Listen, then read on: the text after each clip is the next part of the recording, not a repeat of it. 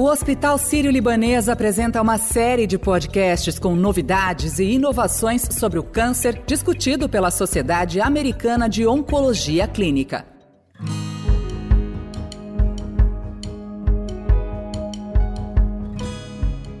Chegamos ao último episódio da nossa série de podcasts sobre o câncer. Desde o primeiro dia do congresso que acontece em Chicago, nos Estados Unidos, promovido pela ASCO, a Sociedade Americana de Oncologia Clínica, os médicos especialistas do Hospital Sírio-Libanês têm trazido os destaques em novidades para o diagnóstico, tratamento e a prevenção de vários tipos de cânceres.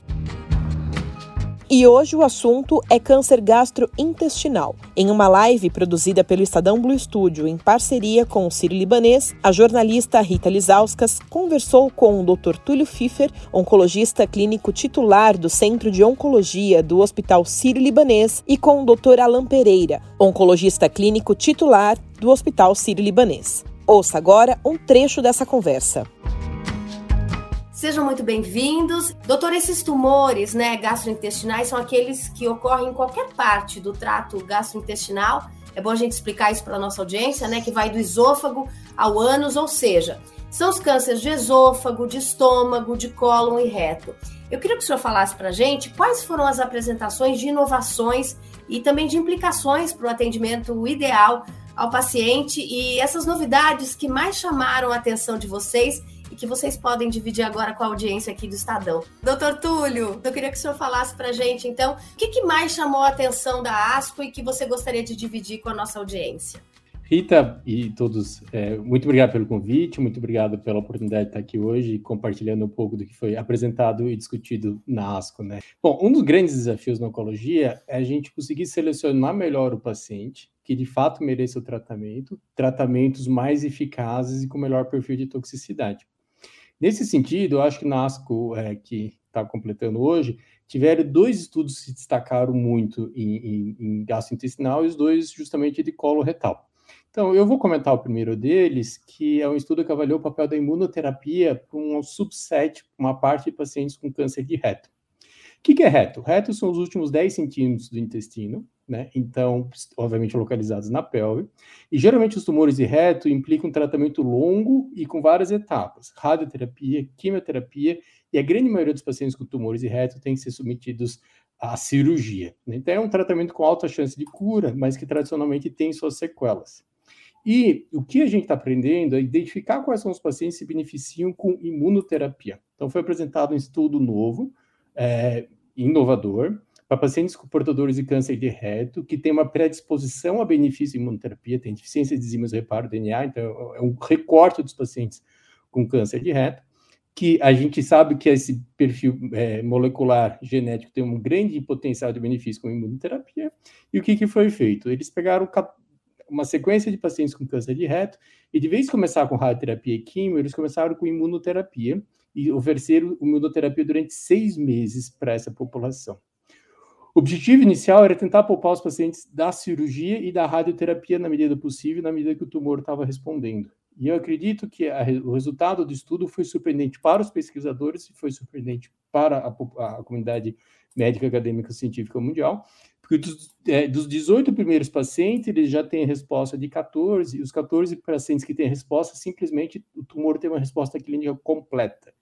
Então, depois de seis meses de tratamento, 14 de 14 pacientes tratados tiveram resposta clínica completa, o tumor sumiu por, por indefinitivo, sem, poupando o paciente de radioterapia, poupando o paciente de quimioterapia e poupando o paciente de cirurgia.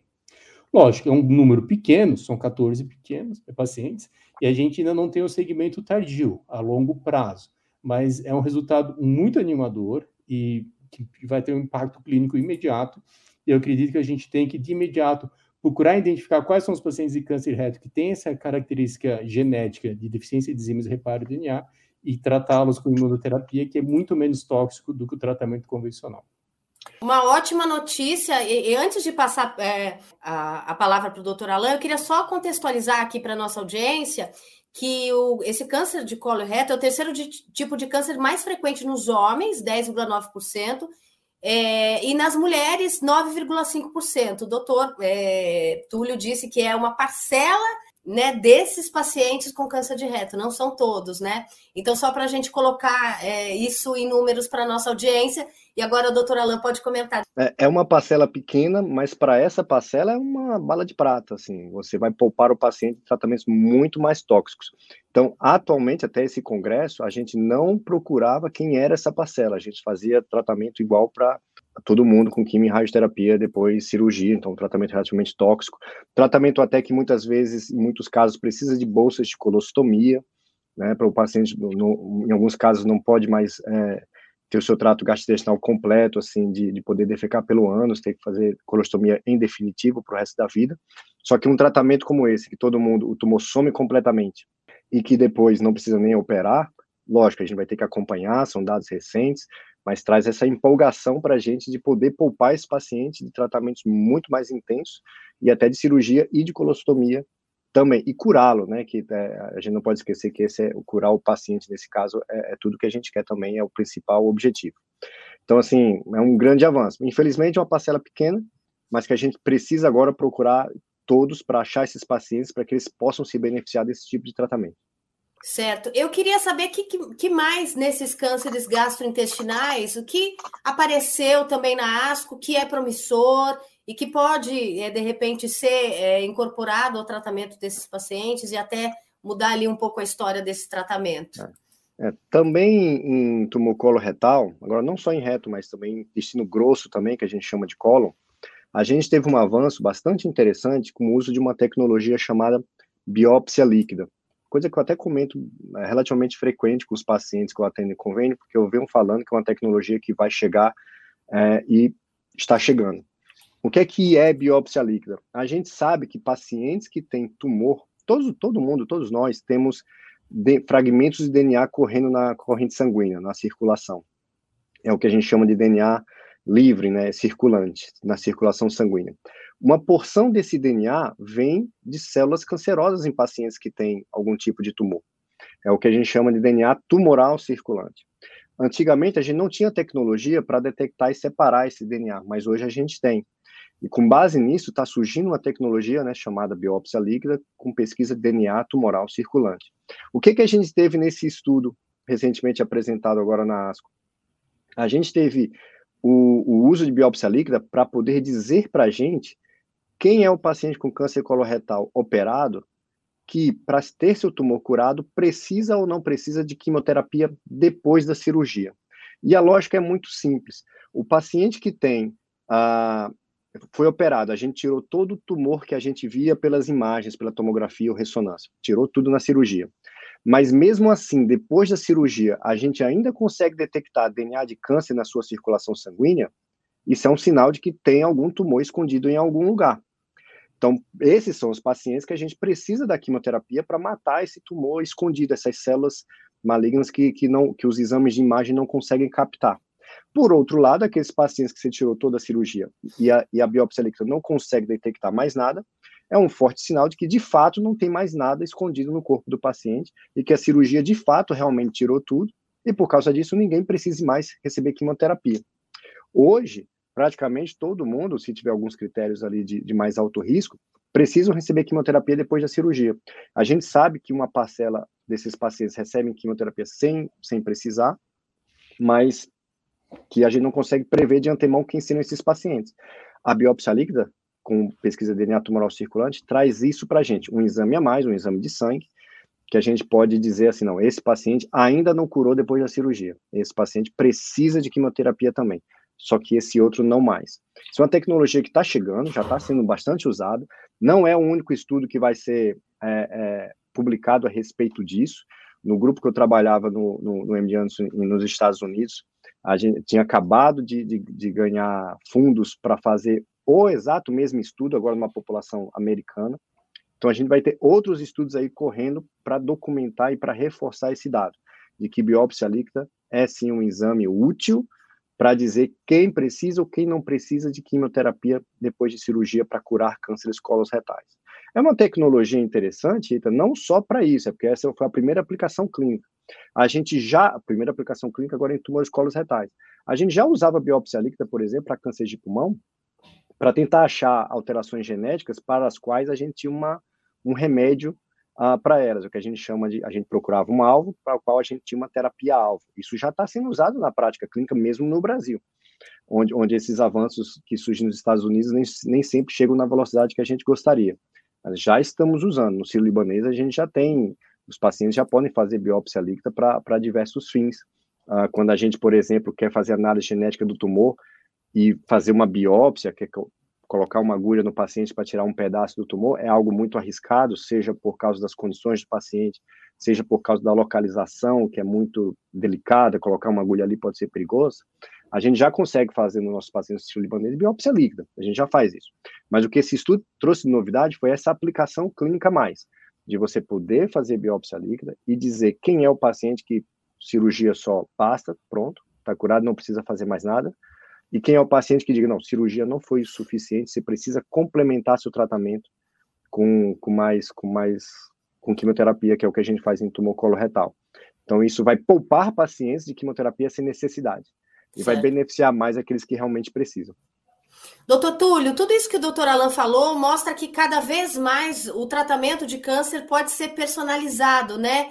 Eu queria que você eh, comentasse isso no caso desses cânceres eh, gastrointestinais. Como é que era antes, né, do tratamento desses diversos tipos de câncer? Como é que pode ser hoje e que vocês já fazem lá no Sírio Libanês? É, então, o...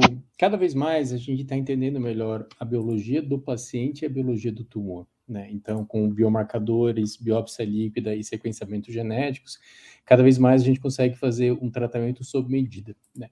Como a gente comentou no começo, para a gente é muito importante identificar o paciente que de fato precisa do tratamento, o melhor tratamento possível, mais eficaz e, de preferência, com menos perfil de toxicidade. Né? E o conceito amplamente difundido hoje é a oncologia de precisão ou oncologia sob medida para cada paciente, de acordo com, com, com, com, biomarcadores. Então, hoje, no Sírio, a gente cada vez mais utiliza uma patologia molecular muito robusta, né? porque a gente precisa de um, de um diagnóstico preciso, tanto do tumor como da genética do paciente, muitas vezes. E com base nos biomarcadores positivos, a gente consegue definir qual o melhor tratamento. Então, cada vez mais, para cada tipo de tumor, então, câncer de estômago, câncer de intestino, câncer de vesícula biliar, a gente identifica um set de biomarcadores específicos e para cada qual a gente faz tratamentos específicos. Então, por exemplo, tumor de vesícula biliar, hoje, ou de via biliar, hoje é mandatório a gente testar HER2, IDH, Fibroblast Growth Factor Receptor, enzimas reparo DNA, entre outros, porque para cada um desses tumor biomarcadores presentes ou ausentes, existem terapias alvos específicos com resultados clínicos cada vez melhores e perfil de toxicidades favoráveis.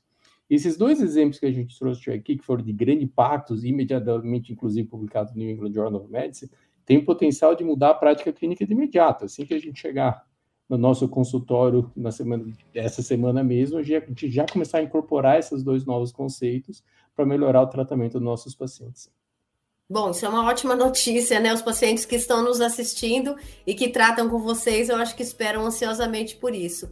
Bom, eu queria agradecer o Dr. Túlio Pfiffer, oncologista clínico titular do Centro de Oncologia do Hospital Sírio-Libanês, e também o Dr. Alan Pereira, que é oncologista clínico titular do Hospital Sírio-Libanês, especialista em tumores gastrointestinais pelo MD Anderson Cancer Center. Muito obrigada, viu, doutores? Muito obrigado, um grande abraço a todos. Muito obrigado, tchau, tchau.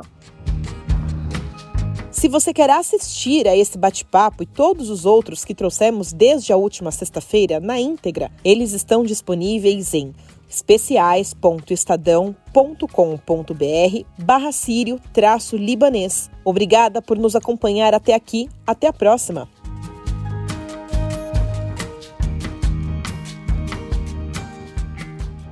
Você acompanha no canal do podcast Notícia no seu Tempo uma série sobre o câncer e novidades nos cuidados com a doença apresentados no Congresso Mundial de Oncologia. Um oferecimento Hospital Sírio-Libanês.